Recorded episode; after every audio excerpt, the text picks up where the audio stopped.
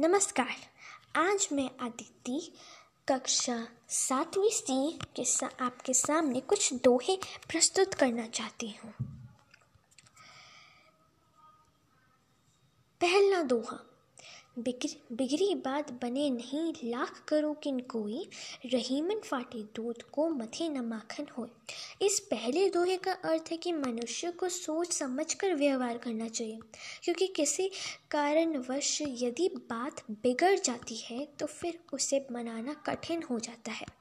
जैसे यदि एक बार दूध फट गया तो लाख कोशिश करने पर भी उस मत का, मत कर मक्खन नहीं निकाला जा सकता।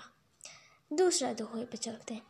रहीमन धागा प्रेम का मत तोड़ो, चटकाए, टूट पे फिर न जोड़े जोड़े काठे परे जाए। इस दो, दूसरे दोहे का अर्थ है, रहीमन कहते हैं कि प्रेम का नाता नाजुक होता है। इसी झटका देकर तोड़ना उचित नहीं होता।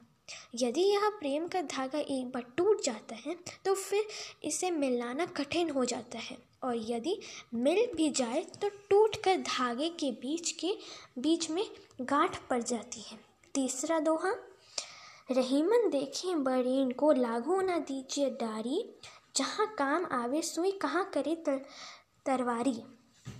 इस तीसरे दोहे का अर्थ रहीमन कहते हैं कि बड़ी वस्तु को देखकर, छोटी वस्तु को फेंक फेंक नहीं देना चाहिए। जहाँ छोटी सी सुई काम आती है, वहाँ तलवार बेचारी क्या कर सकती है? धन्यवाद।